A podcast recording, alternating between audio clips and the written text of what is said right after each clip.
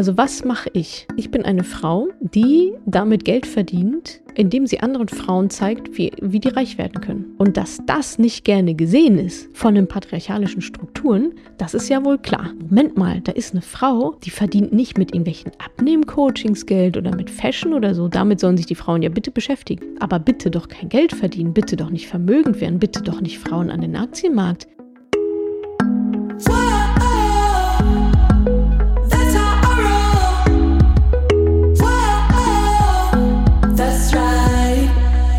Salü, ihr Moneypennies. Der Quartalsbericht ist zurück nach kurzer Pause. Also es geht wie gewohnt los mit meinen Personal Highs, meinen Personal Lows, meinen Business Highs und Business Lows und meine drei größten Erkenntnisse über mich, übers Leben und über die Menschen. Kurz zum Inhalt. Ihr erfahrt, was ich im Bundestag gesagt und gemacht habe, wie ich mich auf meine neue Rolle als Mutter vorbereitet habe, inklusive Familienleitbild, warum Finanzen für Erbinnen anders sind, warum ihr eure Preise erhöhen dürft, warum schwierige Aufgaben leichter sind als leichte, was ich über meine eigenen Grenzen gelernt habe und meine Meinung zu Privilegienkeule in den sozialen Medien. Good to be back, hat mega Spaß gemacht, diesen Quartalsbericht aufzunehmen. Ich hoffe, ihr könnt einiges davon mitnehmen.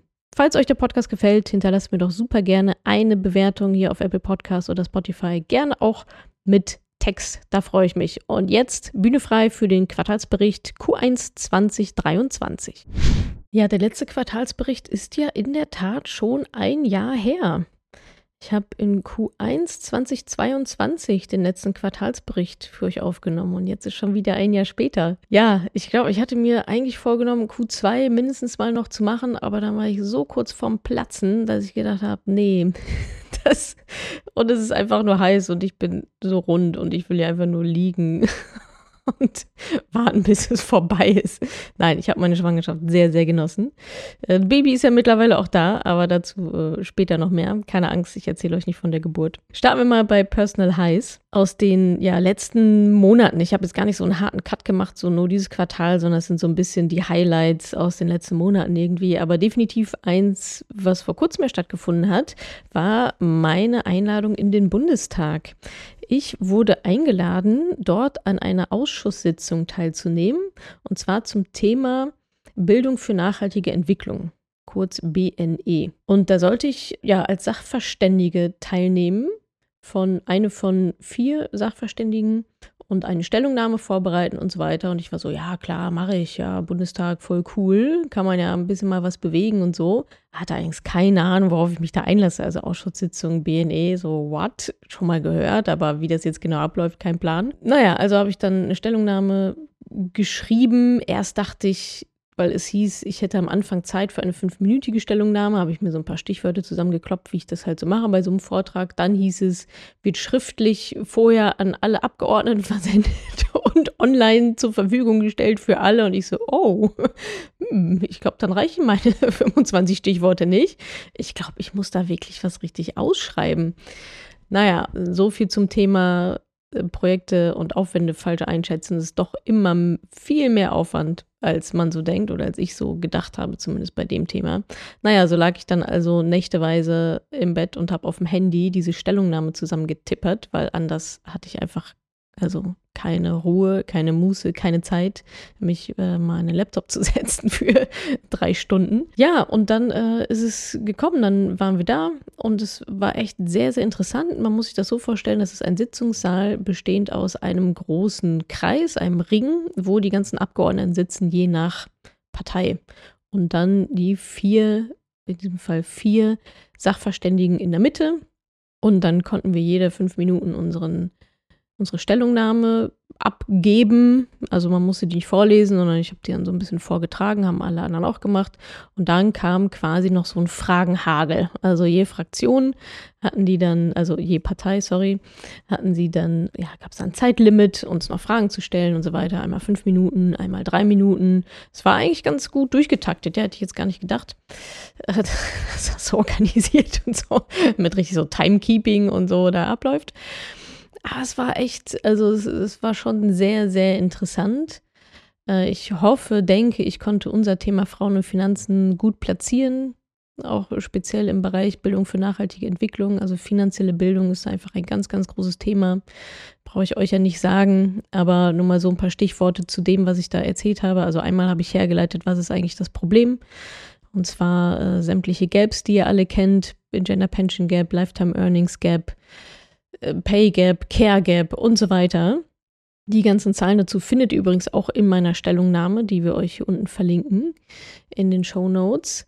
Darum ging es und finanzielle Bildung ganz äh, generell, das wusste ich zum Beispiel gar nicht. Ein paar Facts noch. Die OECD hat bereits im Jahr 2005 die Empfehlung gegeben, dass Länder finanzielle Bildung mit ins Schulsystem aufnehmen sollen, beziehungsweise eine Strategie dafür ausarbeiten und umsetzen sollen.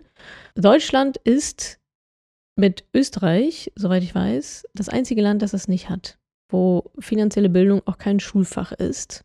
Und es gibt ja diese berühmte PISA-Studie, wo unsere Schülerinnen und Schüler getestet werden auf äh, verschiedenen Fächern.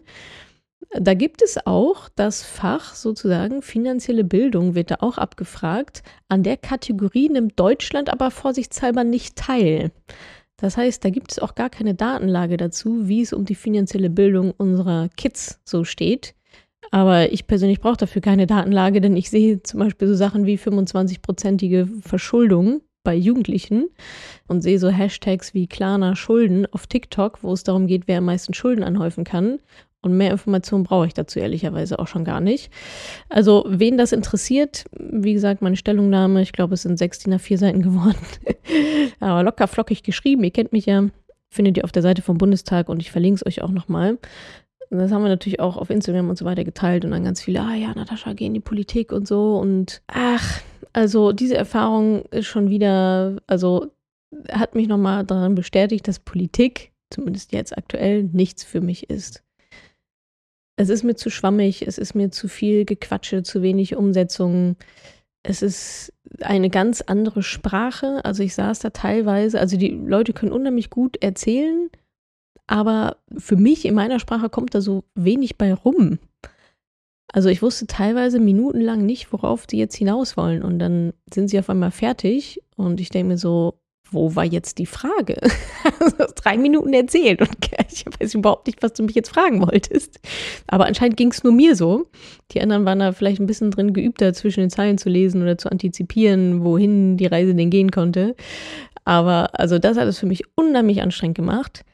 Plus nochmal ein bisschen Mom Real Talk. Zu wissen, dass mein Baby im Raum nebenan ist und nicht in den Schlaf findet, hat auch nicht wirklich gut geholfen.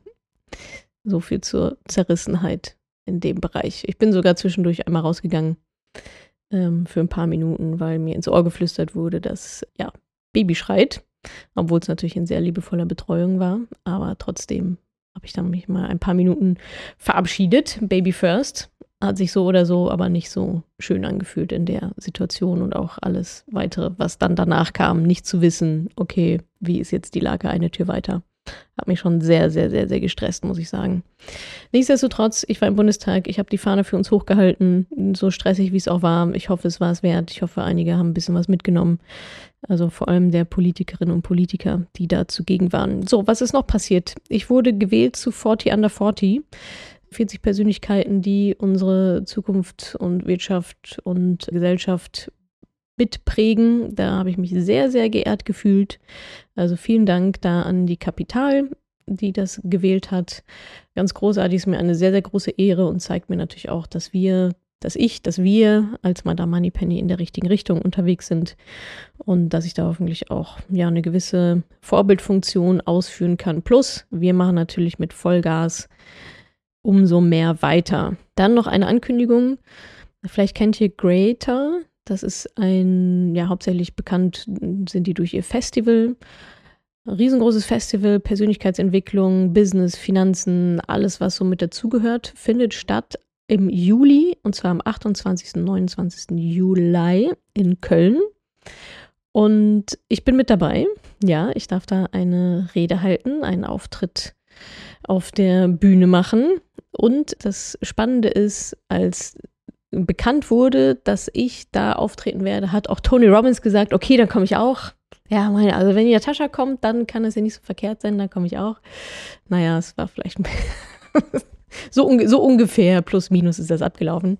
Was ich euch sagen will, da sind richtig coole Leute am Start. Unter anderem nämlich Tony Robbins, äh, Laura Seiler, Stefanie Stahl, ich, meine Wenigkeit und noch ganz, ganz viele, also echt hochkarätige Speaker und Speakerinnen. Also wenn ihr da noch kein Ticket habt, dann lohnt es sich, glaube ich, da mal vorbeizuschauen. Creator wird es geschrieben. Und für mich natürlich auch eine ganz große Ehre, äh, nach so langer Corona-Zeit und generell meiner Abstinenz von Bühnen, da mal wieder mich blicken zu lassen und auch hoffentlich davor und danach ein bisschen mit euch quatschen zu können. So, wir sind immer noch bei den Personal Highs. Das habe ich jetzt also mal in die Personal-Kategorie gepackt, weil es mich persönlich auch einfach äh, ja, sehr, sehr freut und sehr schön ist und auch an meiner Person so ein bisschen hängt.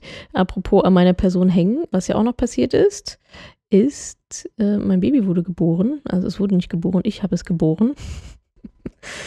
ja, und dazu bekomme ich auch ganz viele Fragen von euch auf Instagram. Wie ist es denn so und wie hast du es dir vorgestellt? Und auch, ob ich meine Meinung geändert hätte zu verschiedenen Themen. Und also zuerst mal vorne angefangen ist das krasseste, was ich je gemacht habe. Also nicht nur die Geburt, die auch, auch alles, was danach kam und auch alles, was davor kam. Also einen Menschen in mir zu bauen. Also ich verstehe immer noch nicht, wie das geht. Also ich verstehe es faktisch, aber ich verstehe es also irgendwie auch wieder nicht, weil how? Also wie ist das möglich? Wie krass ist das eigentlich, dass wir Frauen andere Menschen bauen können in uns und dass unser Körper einfach mal ein neues Organ herstellt, die Plazenta.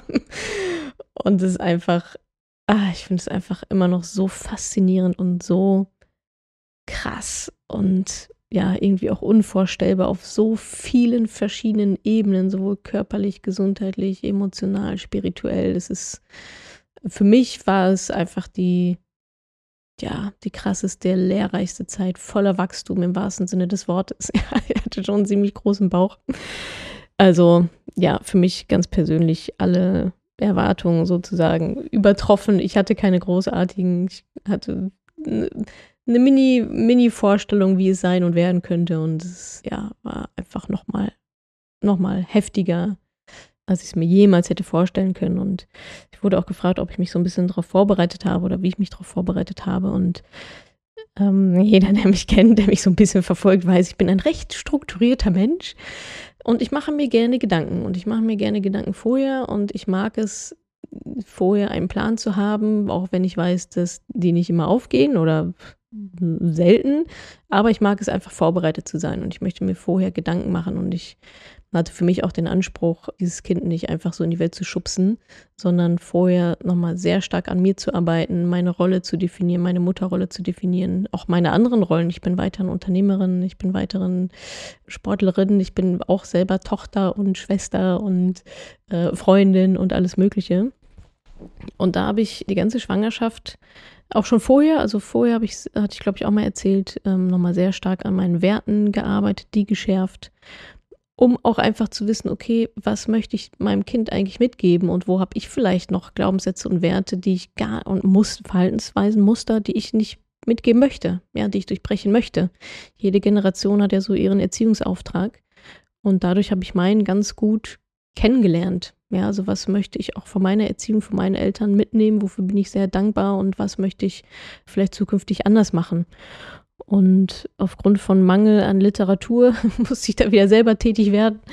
Und ja, habe mir quasi ein eigenes Familienleitbild erstellt mit Familienwerten, mit der Vision, mit Prinzipien und Leitlinien. Wie soll Kommunikation bei uns zu Hause laufen? Ähm, was möchte ich, was mein Kind draußen erzählt? Bei uns zu Hause ist es so und so. Welche Tugenden möchte ich mit auf den Weg geben? welche Mindsets, welche Einstellung zum Leben. Und ja, auch da habe ich gemerkt, auch da möchte ich gerne so gut es geht irgendwie am Steuer sitzen und das, ja, mir vornherein die Gedanken machen und es so gut es geht beeinflussen zu können. Ich glaube, auch in der Erziehung funktioniert halt super, super viel unterbewusst, ist ja ganz logisch.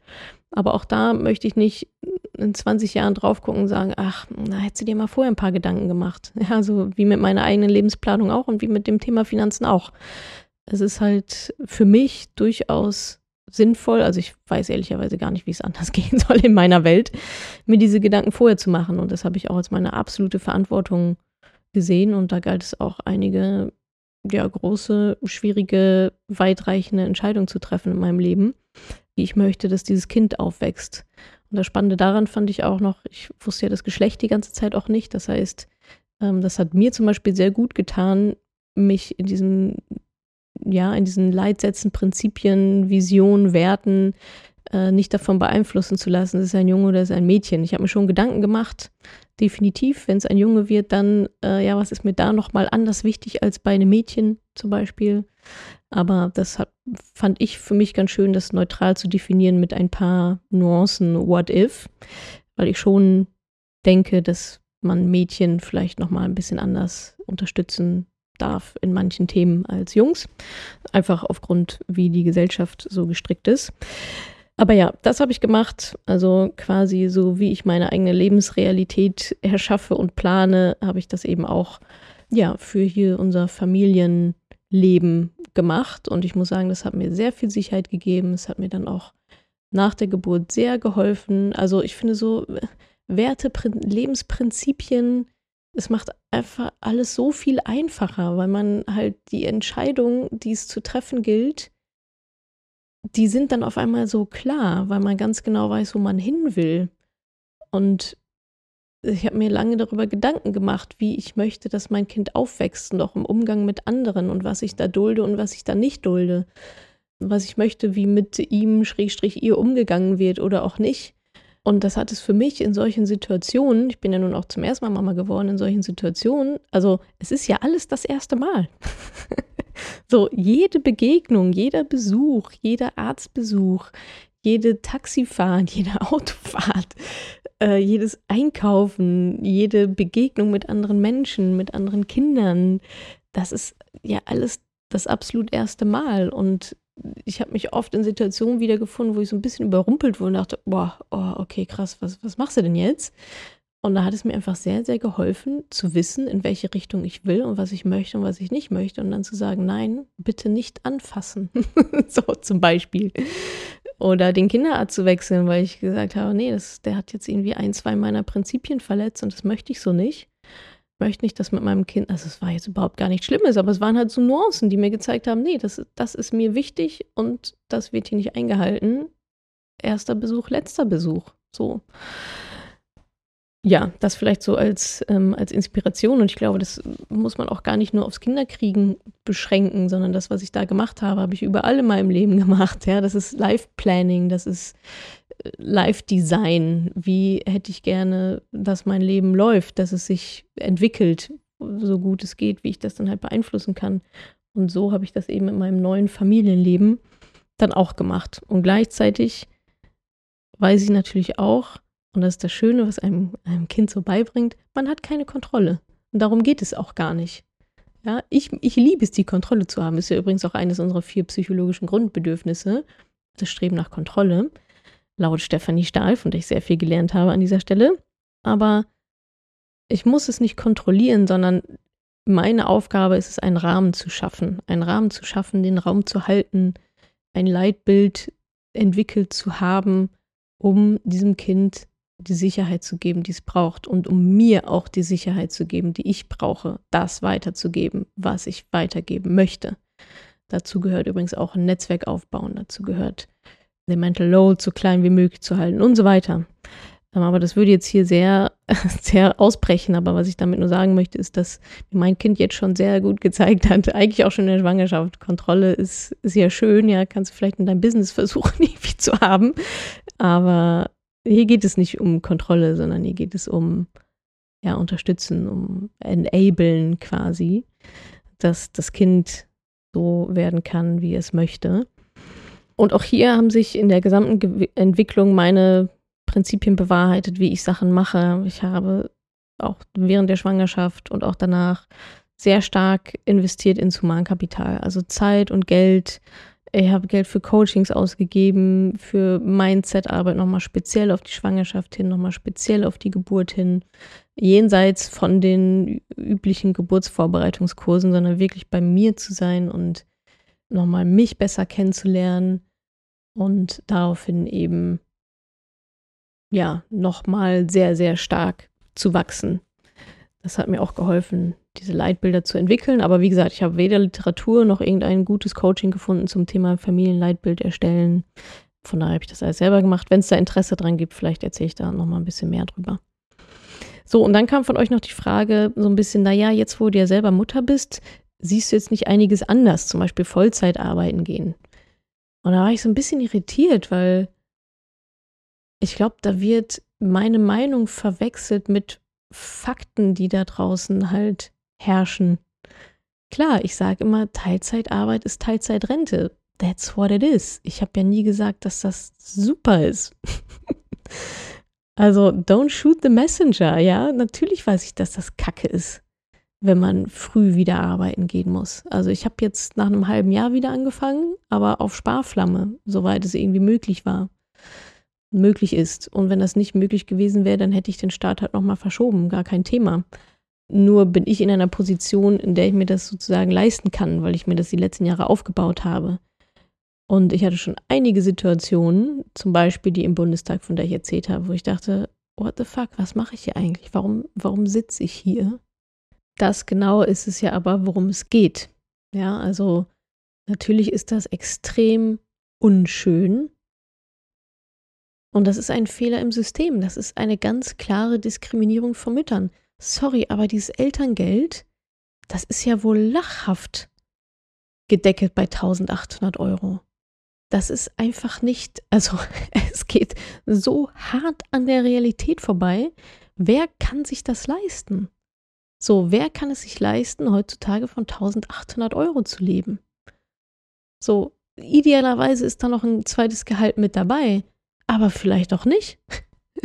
Oder vielleicht reicht das auch nicht aus. Ja, also ist, ich finde das ganz, ganz, ganz schlimm, wie speziell Mütter durch dieses Raster, na, sie fallen ja nicht durchs Raster, das ist ja jetzt ist ja kein Zufall, es ist ja schon sehr beabsichtigt, ja. Also Frauen sollen ja nicht arbeiten gehen, Mütter schon mal gar nicht. Also bitte bleib zu Hause, kümmere dich um deine Kinder, um Haus, um Hof, Haus und Hof. Und das andere Elternteil, normalerweise dann der Vater, der soll schön wieder arbeiten gehen. Was ich damit sagen will, diese Fakten, die da draußen kursieren, das ist ja nicht, wie ich es gerne hätte. Ja, deswegen diese Frage, ob ich jetzt Sachen anders sehen würde. Nein, ich sehe es immer noch gleich. Es ist immer noch absolut gleich scheiße. So. Aber ich kann jetzt nichts daran ändern. So. Es ist halt nun mal das System. Es ist halt einfach Fakt. Und mir geht es ja nur darum, dass ihr das Beste für euch aus diesem System rausholt, dass ihr in der Partnerschaft drüber redet, wie wollen wir das eigentlich machen. Ja, dass Kinder auch finanziell vorher mal ein bisschen durchgeplant werden dass ihr euch das einfach überlegt, wie es denn dann laufen soll. Und dass ihr eben nicht 20 Jahre später sagt, ach ja, Mensch, hätte ich das gewusst, dass es auch anders geht, hätte ich es lieber anders gehabt. Ja, es gibt immer verschiedene Möglichkeiten, so etwas auszugestalten. Und das liegt in eurer Verantwortung, da das Beste rauszuholen. Dass das alles total Murks ist, das weiß ich auch selber. Also nein, meine Meinung hat mich zu, äh, ich habe meine Meinung zu überhaupt nichts geändert. Ja, es ist immer noch genauso kacke. Und trotzdem müssen wir halt irgendwie damit klarkommen. So, Teilzeitarbeit ist halt finanziell einfach ja schlecht für, für die Gegenwart und erst recht für eure Zukunft. Und trotzdem ist da natürlich auch ein kleiner Mensch, der versorgt werden möchte. Und viele Mütter, und da möchte ich mich auch einschließen, möchten auch einfach gar nicht arbeiten gehen. Und das ist auch vollkommen bindungstechnisch genauso gewollt und genauso richtig zumindest meine Erfahrung, dass ich das gar nicht, ich will gar nicht mehr arbeiten, weil ich möchte Zeit mit meinem Kind verbringen, so und ich möchte da sein und ich möchte beim ersten Krabbeln dabei sein und ich möchte beim ersten Brei dabei sein, ich möchte beim ersten Brabbeln dabei sein und nicht eine SMS bekommen, dein Kind ist gerade zum ersten Mal gekrabbelt. So, das ist für mich halt einfach kein, so, also so funktioniert es für mich persönlich halt nicht. Ich weiß, dass es für viele andere nicht anders notwendig ist. Aber auf das habe ich auch die ganzen letzten Jahre hingearbeitet und alles auf diesen Moment hin ausgelegt. Ähm, von daher kann ich da jetzt aus einer privilegierten Position heraus reden. Aber es ist trotzdem einfach schwer, ganz klar. Und für viele, viele Frauen noch deutlich, deutlich, deutlich schwieriger als für mich. So, das waren so die Personal Highs. Personal Lows gab es ehrlicherweise gar nicht so viele, weil ich war ja einfach komplett high auf Hormonen die, die letzten Monate. Wenn es ein Personal Low geben würde, dann wäre es, ja, wie ich gesagt habe, was der Körper alles so schafft. macht es meinem Körper natürlich auch ordentlich zu schaffen. Ich bin jetzt irgendwie auch nicht äh, 26. Ja, also ich merke halt schon, also durch, durch Stillen, was ich einfach trotzdem sehr schön finde und auch nicht missen möchte, werde schon krass ausgesaugt so und Gewicht mit Gewichtsverlust und allem drum und dran. Ähm, bei mir geht es dann oft genau in die eher Verlustrichtung. Habe die letzten Jahre auch sehr hart dran gearbeitet, ein bisschen mehr drauf zu kriegen. Ist quasi alles wieder weg. Aber trotzdem, ja, versuche ich so gut es geht, mich zu ernähren und Fette reinzubekommen ohne Ende, äh, meinen Sport zu machen und so weiter. Aber ja, wenn es ein Personal Low gäbe, wir sind ja im Personal-Bereich, dann definitiv sozusagen mein, mein Körper, der noch irgendwie so da ist, aber mehr auch nicht. So, kommen wir zu den Business Highs. Ein paar oben gehörten ja auch schon mal so mit da rein, wie der Speaker the by Creator und so weiter. Aber ein, also ich habe, da sind wirklich sehr, sehr viele schöne Geschichten mit dabei. Unter anderem, damit fange ich jetzt mal ganz an, am Anfang an, weil es auch sehr frisch noch ist. Eines unserer Business Highs ist auf jeden Fall, dass wir jetzt größer Kooperationspartner der Blindenfußball-Nationalmannschaft der Frauen sind. Äh, wie ist es dazu gekommen? die haben uns angeschrieben. Äh, eine Spielerin hat uns angeschrieben, also mich speziell meinte, ey Natascha, guck mal hier, so und so ist die Sachlage, wir sind Europameisterin, wir wollen zur EM dieses Jahr, wir kriegen aber keine finanzielle Unterstützung von Verbänden, denn der Frauenblindenfußball ist nicht paralympisch anerkannt. Der Männerblindenfußball allerdings schon, weil bleibt ein Geheimnis. Weiß man nicht.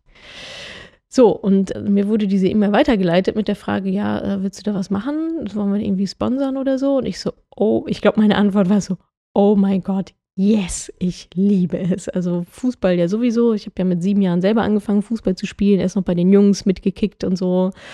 Ich habe gespielt, bis ich dann, ich glaube, 32 war oder so. Also 25 Jahre wirklich aktiv in Vereinen, in verschiedenen Ligen, in verschiedenen Städten. Äh, hier in Berlin, Berlin-Liga, also schon im Amateurbereich relativ hoch. Und ja, von daher liegt mir dieses Fußballthema total am Herzen und natürlich gerade auch Frauenfußball. Und wenn ich da dann auch sehe im, im Blindenfußball, dass da noch eine so krasse Ungerechtigkeit, also jetzt mal von Gehältern und so weiter, ja, da brauchen wir gar nicht drüber reden, Equal Pay und, und so. Aber sowas schon alleine, ja, also Männerfußball ist paralympisch angesehen und der Frauenfußball nicht. Also wo es wirklich einfach, also, ach, come on, ja.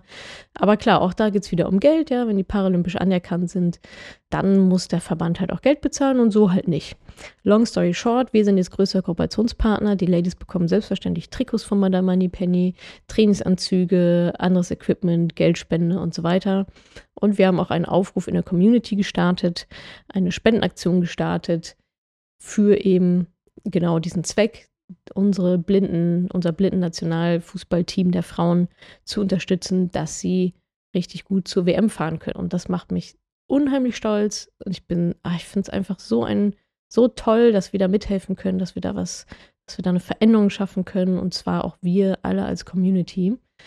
Und wie die ganze Sache ausgegangen ist und wie sie dann bei der WM performt haben, darüber halten wir euch natürlich auf dem Laufenden. Also es ist eine langfristige Partnerschaft. Das ist jetzt nicht, wir schmeißen ein paar Trikots über den Zaun, sondern ähm, wirklich ein langfristiges Engagement, ähm, weil ich das ganz toll finde, ähm, was diese Frauen da auf die Beine stellen und eine, eine super Inspiration sind auf so vielen verschiedenen Ebenen.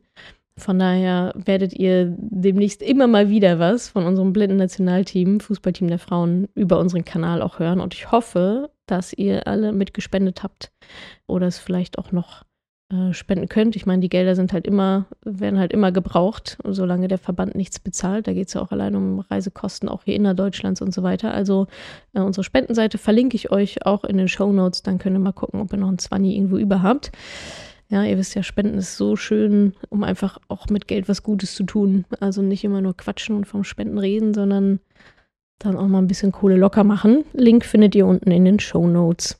Was war noch die Business Highs? Wir haben eine neue Version der Mastermind auf die Beine gestellt, wo so ein bisschen das reinspielt, was ich oben auch schon erwähnt hatte. Es geht letztendlich um Live-Design. Es geht darum, was ist mein Purpose im Leben, was ist meine Mission, was sind meine Werte, was sind meine Visionen, Prinzipien, Strategien, was sind meine Ziele und wie komme ich dahin? Und da haben wir ein richtig cooles Framework, ähm, was wir euch da vorstellen und auch quasi ein Zielplanungs- und Erreichungstool, weil ganz oft ist ja so, wir setzen uns hohe Ziele, obwohl, wenn überhaupt, ja, alleine das ist nicht so einfach, sich vernünftige Ziele zu setzen. Also das weiß ich auch. Muss man schon mal ordentlich Gehirnschmalz reinstecken und auch ehrlicherweise vorher wissen, wo will ich denn long-term hin, um dann zu schauen, okay, was ist denn jetzt dann der, der gewünschte Outcome in den nächsten 15, 15 Jahren. Also es ist, das ist schon richtig viel Arbeit, dabei unterstützen wir euch.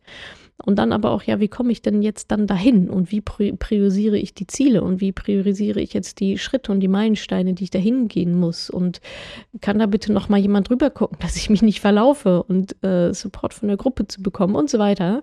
Also da geht es jetzt gar nicht vordergründig um Finanzen, sondern das ist jetzt komplett Persönlichkeitsentwicklung euch darin zu unterstützen, euer Leben ja zu designen und euch zu begleiten, da auch wirklich hinzukommen und ähm, ja über längere Zeit da euch zu begleiten mit auch Coaching, mit verschiedenen Konzepten, Prinzipien, Hilfestellung und natürlich auch der Community. Ja, dass ihr dahin kommt, wo ihr hin wollt und auch hingehört. Also da freue ich mich sehr über diese neue Version nochmal ein sehr großes Update, denke ich auch zur letzten Version. Die Mastermind, das nochmal als Klammer auf Klammer zu, ist zugänglich für alle, die das Mentoring gemacht haben. Ja, auch da aus verschiedenen Gründen. Im Mentoring passiert auch schon ganz, ganz viel Persönlichkeitsentwicklung. Das macht einfach keinen Sinn, euch so äh, durcheinander zu, zu schmeißen, ohne eine, ohne eine ja, gemeinsame Grundlage, sodass ihr ungefähr gleich anfangt mit dem gleichen Entwicklungsstand und der gleichen Motivation und dem gleichen Mindset. Das machen wir alle schon im Mentoring. Deswegen ist die Mastermind nur für Mentoring-Alumni. Und ja, wer da Interesse hat, meldet euch gerne bei uns. Und auch aus dem Mentoring gibt es gute Neuigkeiten und einige heiß, denn auch da waren wir fleißig und haben vieles, vieles geupdatet mit neuen Videos. Ein weiterer Coach ist mit dazugekommen. Wir haben noch mehr Live-Calls. Updates, unter anderem Renteneintritt. Wie läuft das eigentlich, wenn ich dann in Rente gehe und wie komme ich dann an die Kohle? Da Schritt für Schritt Anleitung, Thema Rebalancing, was ihr einmal im Jahr machen sollt. Auch da eine Schritt für Schritt Anleitung inklusive Tool, das euch ausrechnet, was ihr wie wo rebalancen müsst, also kaufen, verkaufen. Und auch immer wieder gewünscht Kinderdepot. Da auch eine Schritt für Schritt Anleitung und auch Entscheidungsgrundlage. Kinderdepot auf den Namen des Kindes oder auf den eigenen Namen und Vor- und Nachteile mit BAföG und Steuern und so weiter. Das ist doch ein recht komplexes Thema, komplexer als man am Anfang so denkt. Also auch da hoffe ich, dass wir euch da einige coole Insights geben können und eine gute Anleitung an die Hand, um da die richtige Entscheidung zu treffen. Also so viel dazu. Die Mentoring, also das Mentoring wird ständig geupdatet und alle Alumni bekommen natürlich die Updates dann auch. Ich glaube, ihr bekommt eine E-Mail dazu, aber auf Social Media, Instagram und so weiter sage ich dann auch nochmal Bescheid. Da habe ich euch auch schon gezeigt, als ich die Videos gedreht habe. Ansonsten wächst mal der Moneypenny weiterhin. Wir sind plus minus 25 Leute, intern und extern. Also mit extern meine ich Freelancer, die auch aber schon jahrelang mit dabei sind, die auch definitiv zum Team zählen. Außerdem haben wir eine neue Eventreihe gelauncht und zwar den Mentoring Day. Einmal im Quartal findet der Mentoring Day statt. Das ist für alle Mentoring-Teilnehmerinnen nochmal ein Offline-Event in Berlin, wo wir euch auch unser Office zeigen und so weiter, so durch die heiligen Hallen führen mit Input von Coaches. Ich bin dabei. Jetzt im März äh, war der Ingo zum Beispiel auch mit dabei. Mein ganzes Team, also nicht das ganze Team, aber einige von meinem Team, ja, mit verschiedenen, wir machen da verschiedene Übungen mit euch. Es gibt Impulsvorträge, ihr lernt euch untereinander kennen, ihr Netzwerk ganz fleißig. Und ja, das ist auf jeden Fall, finde ich, nochmal eine, eine schöne Erweiterung auch des Community-Gedankens. Das war auch Feedback von euch, dass gerade diese Community, dieser Austausch, dieses Netzwerk, diese Frauen unter Frauen, diese Frauenpower euch sehr, sehr, sehr viel bringt. Und deswegen haben wir uns überlegt, wie können wir das noch mehr ja, forcieren, diesen Gedanken. Und dadurch ist eben diese Eventreihe entstanden. Außerdem habt ihr auch schon mitbekommen, es gibt neue Podcast-Formate also wir legen wieder los wie die Feuerwehr hier in diesem neuen Jahr. Ich bringe euch ja auch immer ein paar Erfolge mit aus dem Mentoring-Programm und ein ganz besonderer, na, zwei ganz besondere sind mir auf jeden Fall hängen geblieben. Und zwar einmal von einer Erbin, Sabine hieß sie. Wir haben viele Erbinnen im Mentoring-Programm, was mir gar nicht so bewusst war. Das habe ich erst mitbekommen, als ich jetzt wieder da war, wieder neu eingestiegen bin im Januar. Und da habe ich auch gelernt, dass Erbe nochmal ein bisschen was anderes ist. Ja, also das wusste ich natürlich vorher auch schon, aber durch die Gespräche mit Sabine und zum Beispiel auch Olga und anderen ähm, habe ich da nochmal eine andere Sichtweise drauf bekommen. Denn sie hat den Satz gesagt, sie konnte das Geld nicht lieb haben. Und sie hat sogar versucht, es loszuwerden. Ja, also es war Cash, das sie geerbt hatte im sechsstelligen Bereich. Und sie wollte es nicht haben und ganz negativ besetzt und hat versucht, es loszuwerden, es in eine Eigentumswohnung äh, quasi zu schieben, aber anscheinend mit so einer negativen Energie und dieses, oh, bloß weg damit, dass das Geld Kehrtwetten wieder zurückgekommen ist, ja, die Eigentumswohnung, wenn ich das richtig in Erinnerung habe, ist überhaupt nicht fertig geworden. Dann gab es noch einen Rechtsstreit obendrauf und so weiter. Also wirklich, also Kacke am Dampfen. Ja, sie wollte das Geld wegschieben und äh, war aber nicht. Ist doppelt und dreifach, also mit doppelt und dreifachen Aufwand wieder zurückgekommen. Dann ist sie zu uns ins Mentoring gekommen und hat vor allem erstmal Mindset-Arbeit gemacht, weil das ist nämlich nochmal ganz grundlegend äh, nochmal ein anderes Spiel, wenn man geerbt hat, als wenn man es quasi Stück für Stück äh, ja, verdient hat hat da ordentlich Mindset-Arbeit gemacht und so weiter und ist von, ich kann das Geld nicht lieb haben, das sollte so schnell wie möglich weg, ich will es gar nicht sehen, hin zu, ah, okay, ja, ich kann die Verantwortung davon übernehmen. Es ist immer noch traurig, dass ich dieses Geld habe, aber ich übernehme die Verantwortung dafür und ich überlege mir auch, was hätte denn der Verstorbene gewollt, was, ich, was mit dem Geld passiert. Ja, ich soll es ja nicht wegdrücken, ich wollte mir ja keinen Schaden zufügen, sondern soll ja was Gutes tun, sowohl für mich als auch für den Rest der Familie. Ja, und dann hat sie also hat sie die Mindset-Arbeit gemacht, hat es angelegt, vernünftig in einem strukturierten Portfolio, hat sich überlegt, wie viel Risiko sie da eingehen möchte und so weiter. Und das ist jetzt einfach die Grundlage für ihre Altersvorsorge und für die finanzielle Sicherheit ihrer Familie. Und genau so soll es ja dann auch sein. Also das fand ich eine sehr inspirierende Geschichte und auch nochmal ja, schön zu sehen, wie enorm wichtig einfach diese Mindset-Arbeit ist, die so oft belächelt wird und ach ja, ihr mit eurem Mindset und so weiter. Aber es ist Ihr braucht gar nicht erst anfangen, wenn ihr nicht die Mindset-Arbeit gemacht habt. Ja, dann könnt ihr mal 25 Euro in ETF-Sparplan machen. Herzlichen Glückwunsch so. Aber das, es wird halt nicht reichen. Und zwar vorne und hinten nicht. Nicht monetär und auch nicht von eurem Wachstum her. Ja, also euer Konto ist genauso dick, wie ihr selber auch wächst. Also nicht, nicht in die Breite, sondern innerlich. Ja, und dann auch noch ein schönes, auch noch eine sehr schöne Unterhaltung, die ich hatte mit Monika zum Thema Preise erhöhen. Preise ganz generell. Und Monika ist selbstständig und lebt in Ostdeutschland. Und sie hatte mich gefragt, wie ich zum Thema Preiserhöhung stehe. Weil ihr wurde immer gesagt, sie könne ihre Preise nicht erhöhen, weil das, das sind halt die ostdeutschen Preise, die sind halt so. Und dann habe ich sie gefragt, wer, wer sagt das? Und dann hat sie gesagt, alle, mit denen ich, alle, mit denen ich spreche. Dann habe ich gesagt, dann sprichst du mit den falschen Leuten. Weil was ist das für ein Quatsch? Mein Unternehmen sitzt auch in Berlin. Wir machen doch keine ostdeutschen Preise. Was sind denn ostdeutsche Preise? völliger Unfug. So, also deine Dienstleistung ist deine Dienstleistung. Und ich glaube, sie hat irgendwas im Bereich Grafik gemacht, ne? Also jetzt nicht vor Ort irgendwo, wo man ja wirklich noch sagen könnte, naja, klar, ist München teurer als Dresden meinetwegen, sondern also, ja, wo es halt einfach darum geht, das ist halt, das ist halt meine Arbeit, die passiert online, die passiert digital.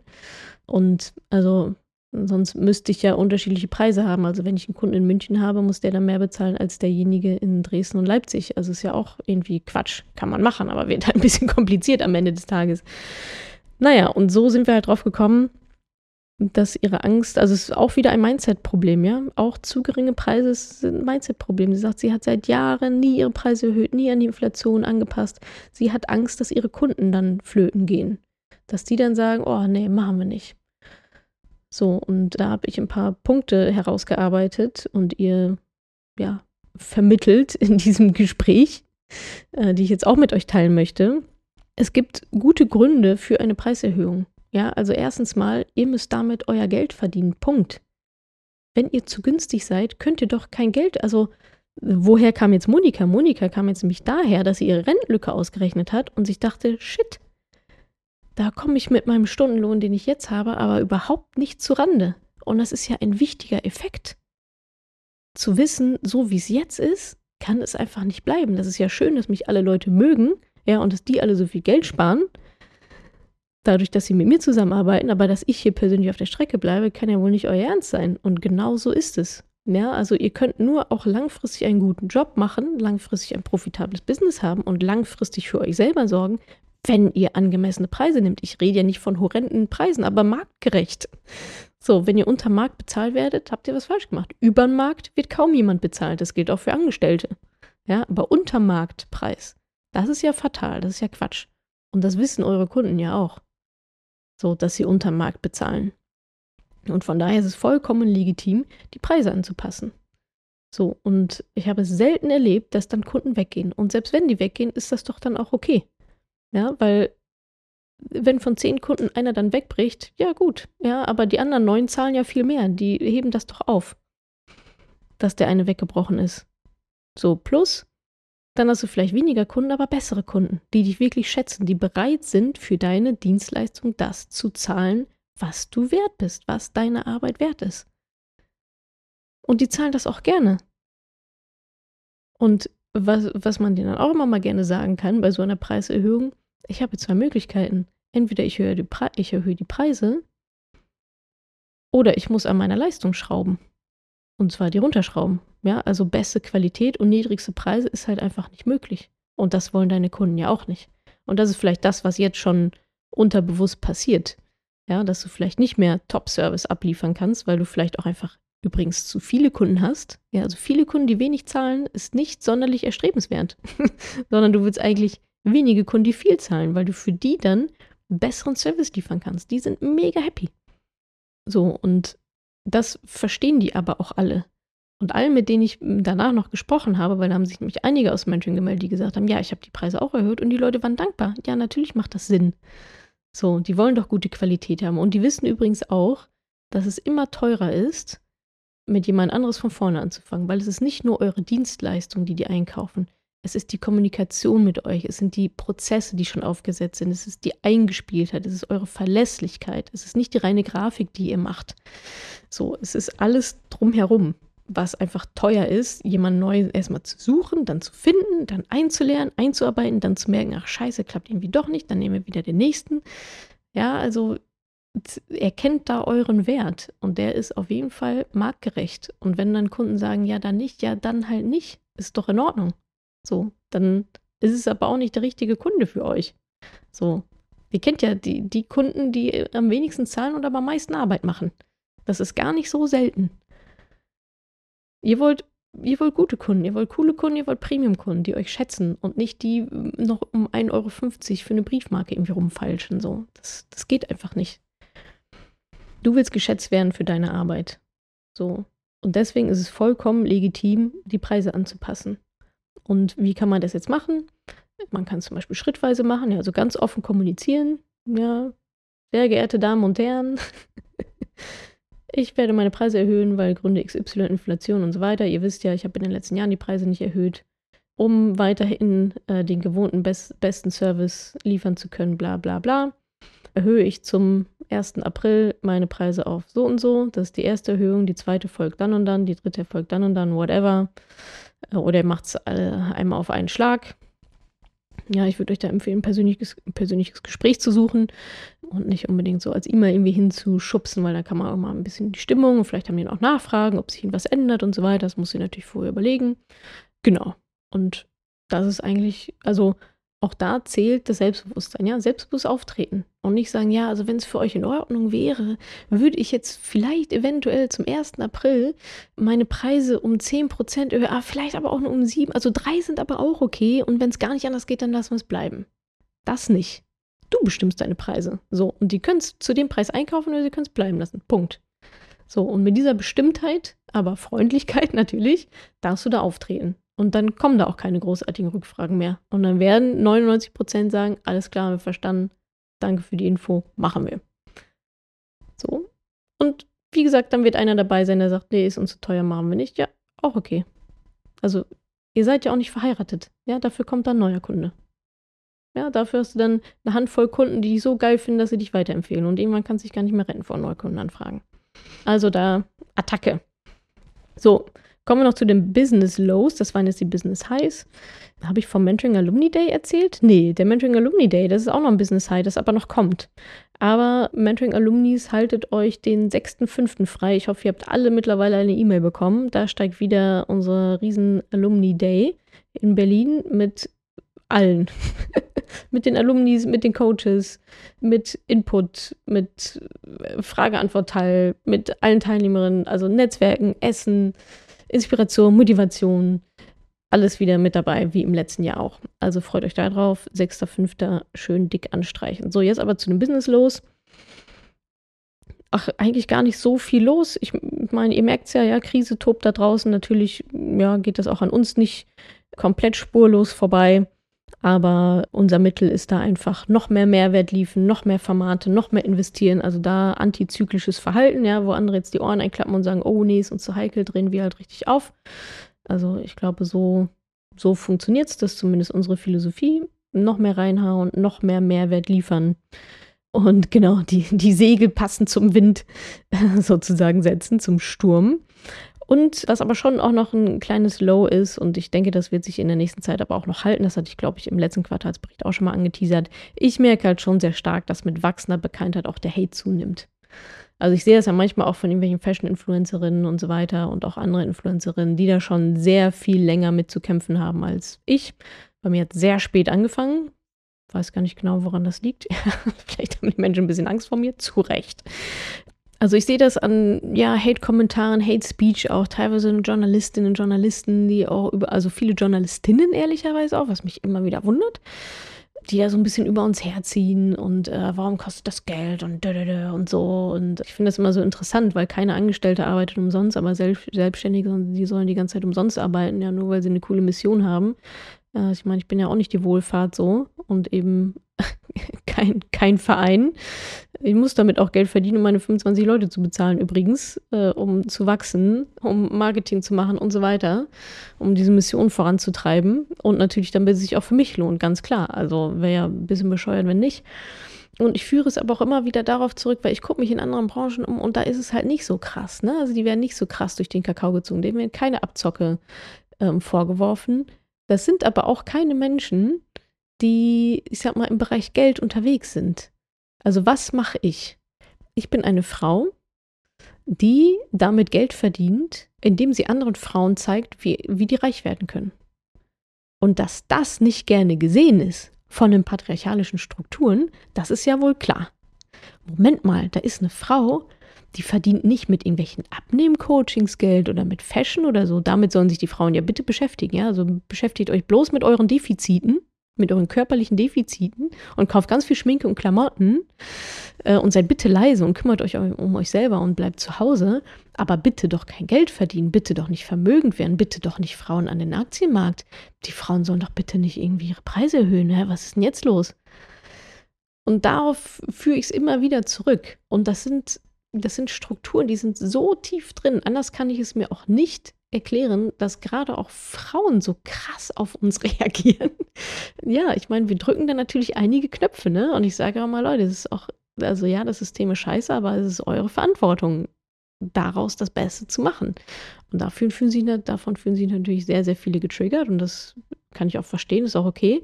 Aber kann ich ja nichts dafür, so ja. Ja, also ich denke, das wird uns noch ein bisschen begleiten. Ich, ja, ich finde es mühsam, ja, also es gibt auch Tage, wo ich denke, weißt du was, lasst scheiß Instagram einfach abdrehen, habe gar keinen Bock mehr auf die Hallo-Dries da. Aber ja, genauso gut weiß ich ja auch, dass die Befürworter, dass die Fans in der ganz, ganz, ganz, ganz großen Mehrheit sind. Das ist übrigens auch immer so interessant, ne? Irgendwie 2000 gute Bewertungen und irgendwie 20 schlechte und die 20 schlechten bleiben einem so krass im Gedächtnis und die guten nimmt man so mit und denkt, ja, okay, super. Aber die schlechten, die hauen dann so richtig rein, was ja übrigens auch evolutionsbedingt so gewollt ist. Unser Gehirn ist nicht darauf ausgelegt, glücklich zu sein, sondern zu überleben. Und da sind solche Sachen natürlich ein, quasi, stellen eine Gefahr dar und deswegen fokussieren wir uns da mehr drauf. So viel dazu. Aber ja, genau, das ist natürlich so ein bisschen eine unschöne Entwicklung, aber ich habe auch gelernt, it is what it is. Ja, also ich ecke an mit dem Thema, wir ecken an mit dem Thema, das wollen wir auch. Wir wollen wachrütteln. Und ich will nicht alle überzeugen und ich weiß, das ist auch gar nicht mein Anspruch. Ja, die meisten sind nicht coachable, die wollen nicht gecoacht werden. Die leben in ihrer Realität, in der sie halt so leben, sind darin massiv unzufrieden, aber auch nicht bereit, was zu ändern. Und das ist dann für mich auch okay.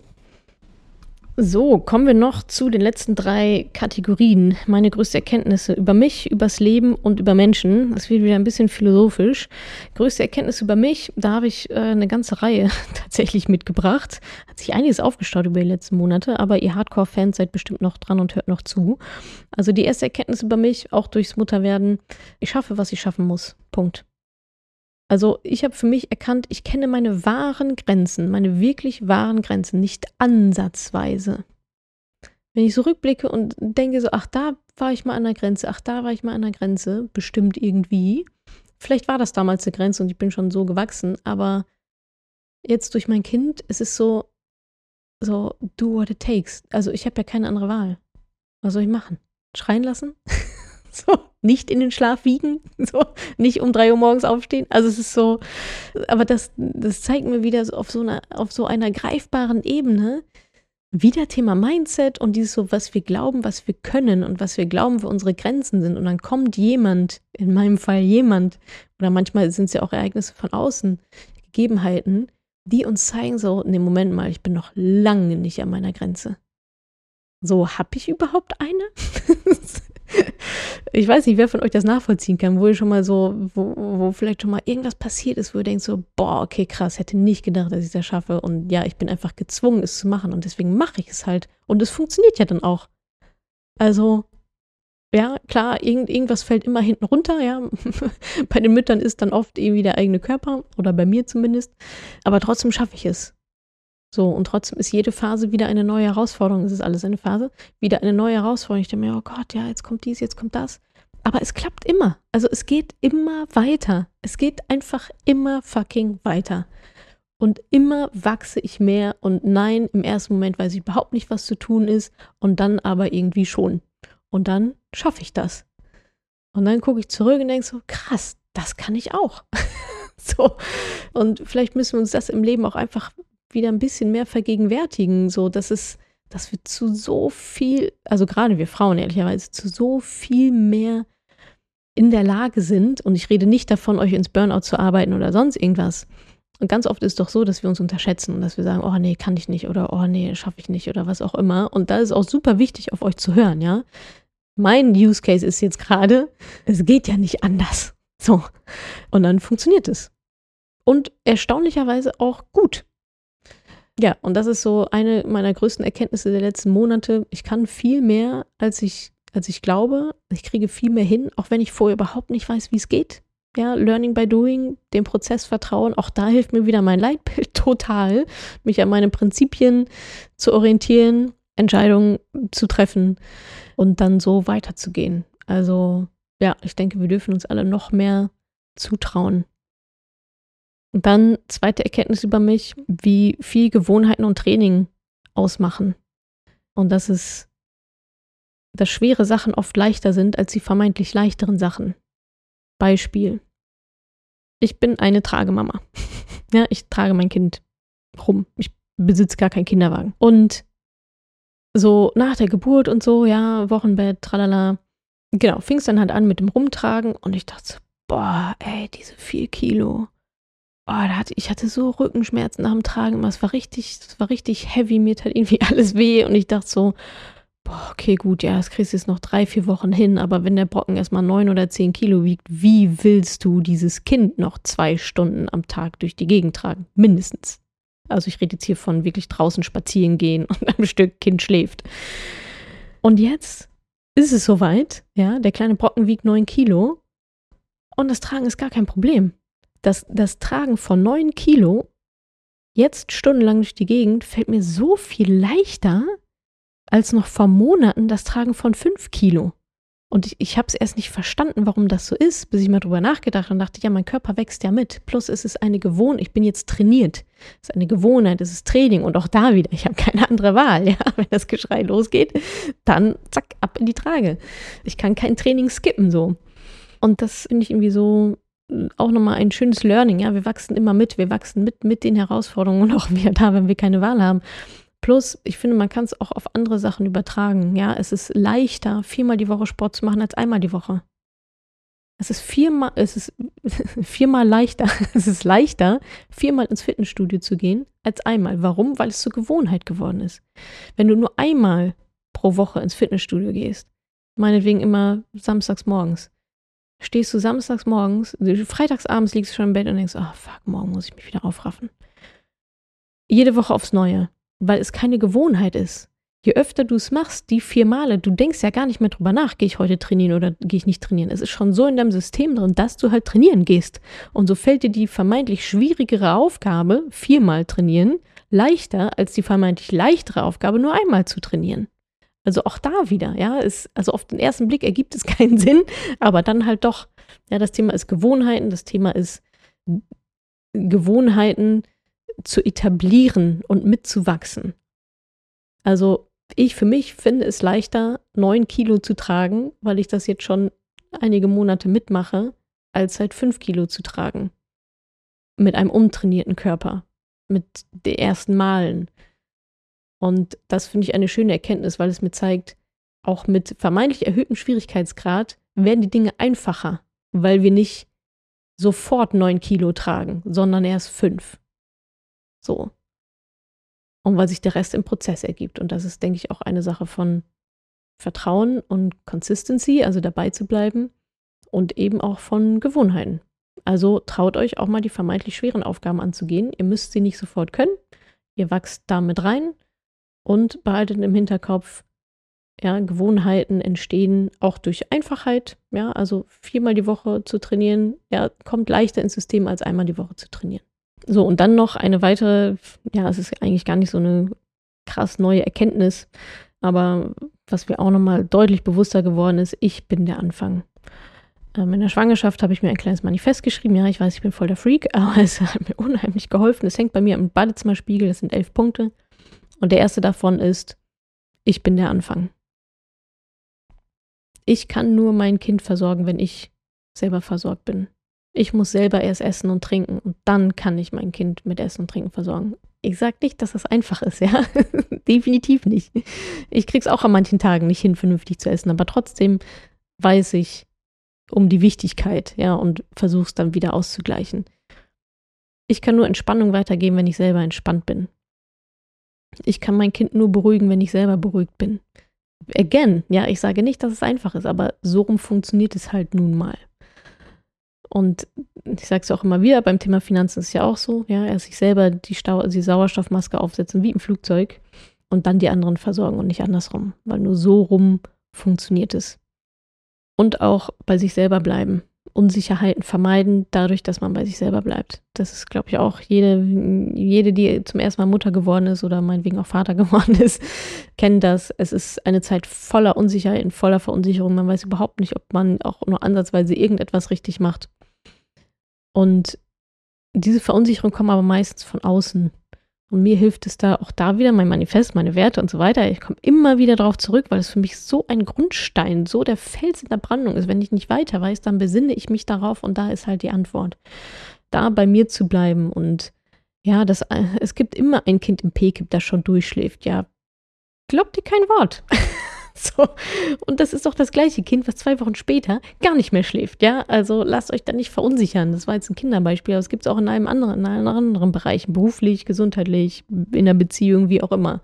Ja, also die Dinge ändern sich schnell und glaubt keinem, äh, der sagt, bei ihm ist irgendwie alles tutti und irgendwie alles super geil und vor allem lasst euch davon nicht verunsichern. Das führt mich auch zu meinem Punkt größte Erkenntnisse übers Leben. Eines davon ist recht plakativ. Gibt es ein Problem? Wenn nicht, gibt es auch keinen Handlungsbedarf. Auch wieder etwas, was ich in den letzten Monaten sehr extrem gelernt habe. Thema Babyschlaf. Da kommen die Leute hier, ach ja, und Einschlafstille, und machst das noch und, und es kommen so viele, also so viele Unsicherheiten passen da auf einen ein. Und dann fing ich auch schon an, mich darüber zu belesen. Oh, und Einschlafstellen, und ist das eigentlich, und ah, wie lange soll man das machen? Und nicht, dass das Kind dann gar nicht mehr schläft. so, dass ich das bis zum 18. Lebensjahr Einschlafen stillen muss. Was für ein Quatsch, ja.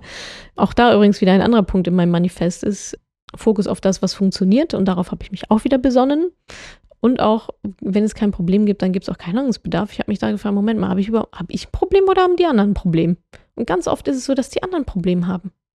So, hä, ich habe gar kein Problem damit, mein Kind so zu stillen, wie ich es stille. uns beiden geht es super gut damit. So, warum sollte ich da jetzt etwas ändern? Es gibt kein Problem. Und wenn es ein Problem gibt, dann kann ich mich darum kümmern, wenn es auftritt. So, aber doch nicht vorher.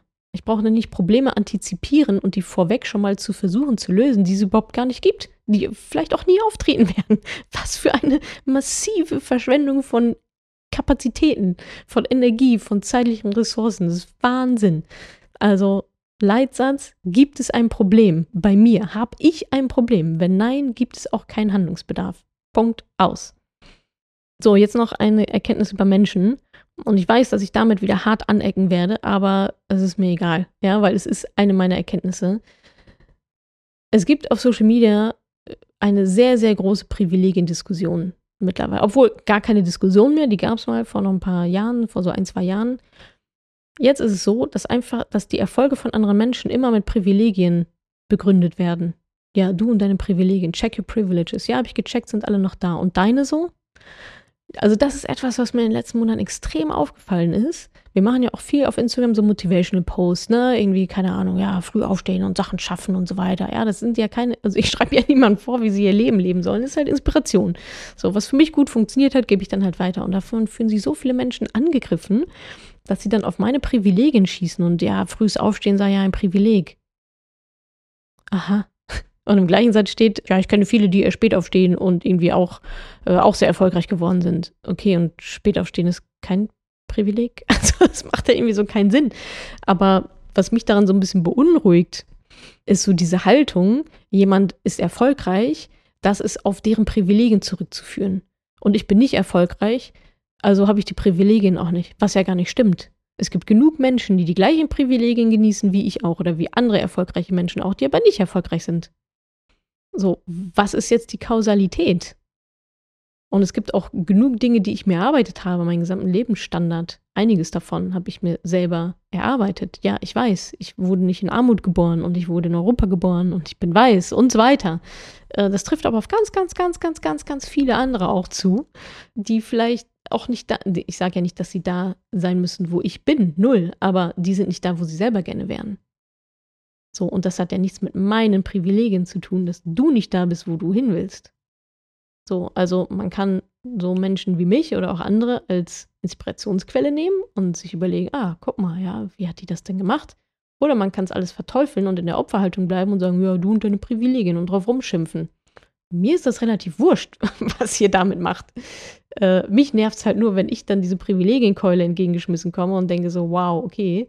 Plus, man darf da auch nichts dagegen sagen, weil dann kommen nämlich, ich sage jetzt mal, die ganzen Reihenhausfeministinnen, wie mir der Funk sagen würde, die dann nämlich, die mir auch nicht folgen und so weiter, gar nicht, aber die kommen immer dann, wenn irgendwo was mit Privilegien, wenn es irgendwo was, welche Privilegien zu bashen gibt, dann kommen die wieder rüber über ihren weißen Zaun gesprungen. Und ich habe dazu noch einen interessanten Talk gesehen von Simon Sinek, den vielleicht die ein oder andere von euch kennt. Und da ist die Frage, ist Mindset ein Privileg? Und er sagt, dass viele Menschen, die Schwere haben im Leben, rein von den Gegebenheiten, und die haben es daraus geschafft.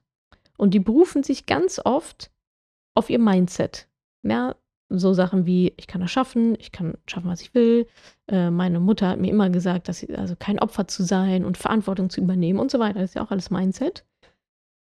So, während andere, die viele äußere Privilegien haben und auch nutzen, eben falsches Mindset haben und ihre Umstände total verplempern und nicht so erfolgreich sind. Ja, also woher kommt es denn, dass so viele Menschen, die erstmal durch die Scheiße gegangen sind, viele Fehler gemacht haben und äh, vielleicht auch eine schlimme Kindheit hatten, dass viele von denen ja heute äh, unsere, unsere Lieder sind, zu denen wir aufschauen, die inspirierend sind, ja, die es geschafft haben, in Anführungsstrichen, äh, da rauszukommen.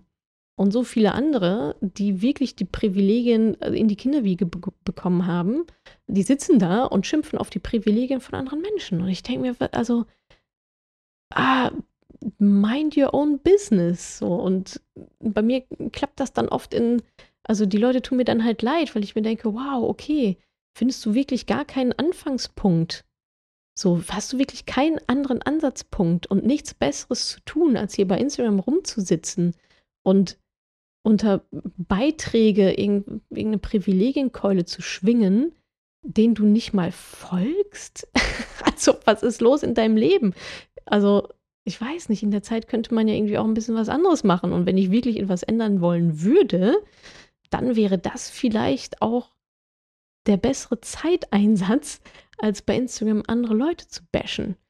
Aber ja, wir sind ja hier bei meiner größten Erkenntnis über Menschen und ich glaube, dass ja Mindset kein Privileg ist, sondern dass man sich auch das ja erarbeiten kann und sein Mindset positiv verändern kann auf ja, Veränderung eben, wenn man denn dann will.